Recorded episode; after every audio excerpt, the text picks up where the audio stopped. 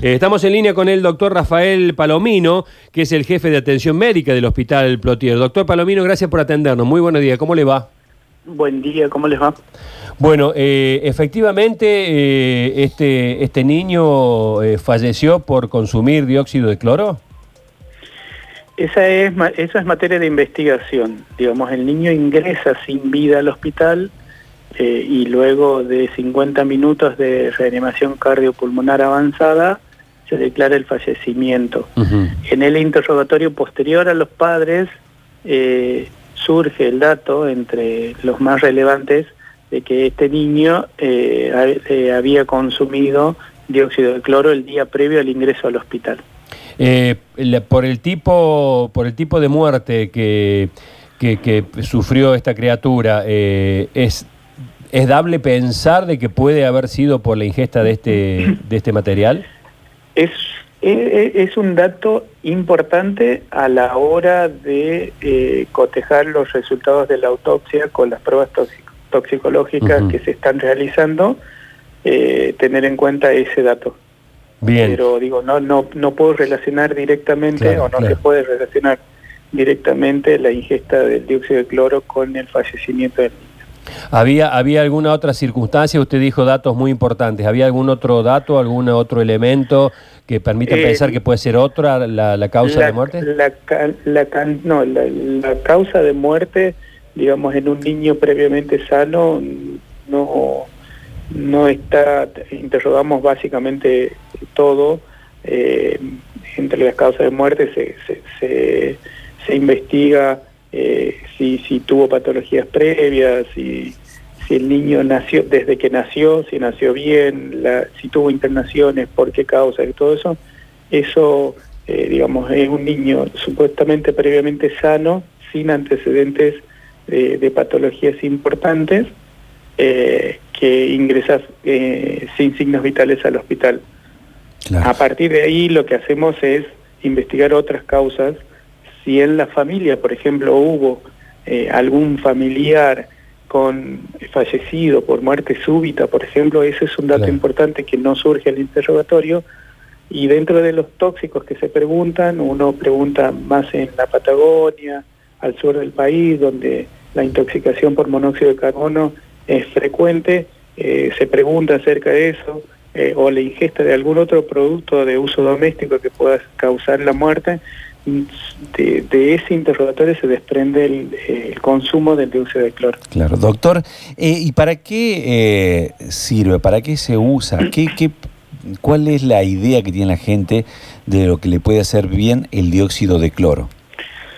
En principio lo que, lo que se está eh, informando, entre comillas, por las redes sociales es que el dióxido de cloro es una sustancia que previene la infección por eh, coronavirus. Eh, esto quiero dejar eh, en claro que el dióxido de cloro es sumamente tóxico para el organismo.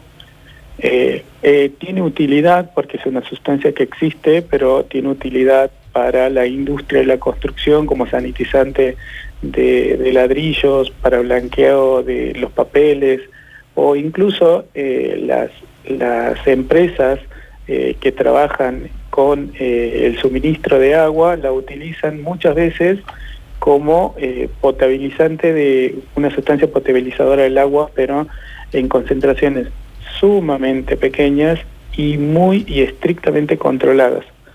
Eh, imagínense que a veces el, el, consumo permitido o la presencia permitida de dióxido de cloro en el agua es de 8 partes por millón y las concentraciones que se están eh, informando a través de las redes sociales superan en 100 veces esa concentración.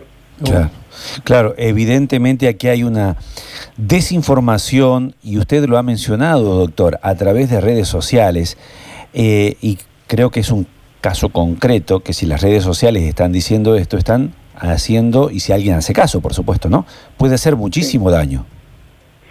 Exactamente, porque digamos el dióxido de cloro en contacto con el organismo eh, se tiene este, sustancias o metabolitos que se transforman en el organismo y produce alteraciones a nivel respiratorio tanto alto como bajo, digo alto hasta la faringe, la nariz y esa zona anatómica, así como los pulmones, produce edema pulmonar con, con, la consiguiente acumulación de líquido en los pulmones, que no es lo normal y posterior fallecimiento de, del paciente o de la persona.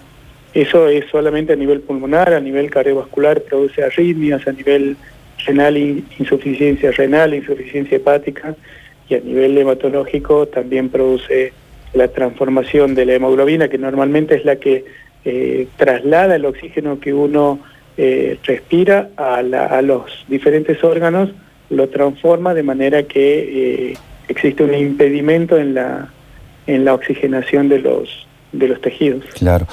doctor, incluso aquellas mamás que han estado embarazadas y que han consumido... Eh, también le transmiten estos problemas a sus hijos que nacen. Sí, sí, eh, digamos, el consumo de la embarazada trae como consecuencia la prematurez y el retardo en el crecimiento del niño. O sea, tenemos nacimientos, eh, podría traer como consecuencia niños de bajo peso, digamos, al nacer. de acuerdo a su criterio, doctor, ¿qué, aconsejaría o qué debería hacerse con personas que que promueven públicamente el consumo de dióxido de cloro para, prevenir el COVID-19? Yo eh, tengo que decir que eh, a, raíz de una lamentable noticia tenemos que hacer prevención y dejar en claro a la población en general que el dióxido de cloro es una sustancia eh, sumamente tóxica que puede causar la muerte de las personas y que eh, no está permitido ni está avalado el uso eh, de esta sustancia como preventivo para infección por coronavirus. Clarísimo, doctor, le mando un gran saludo. Muchas gracias. Saludos a ustedes, gracias.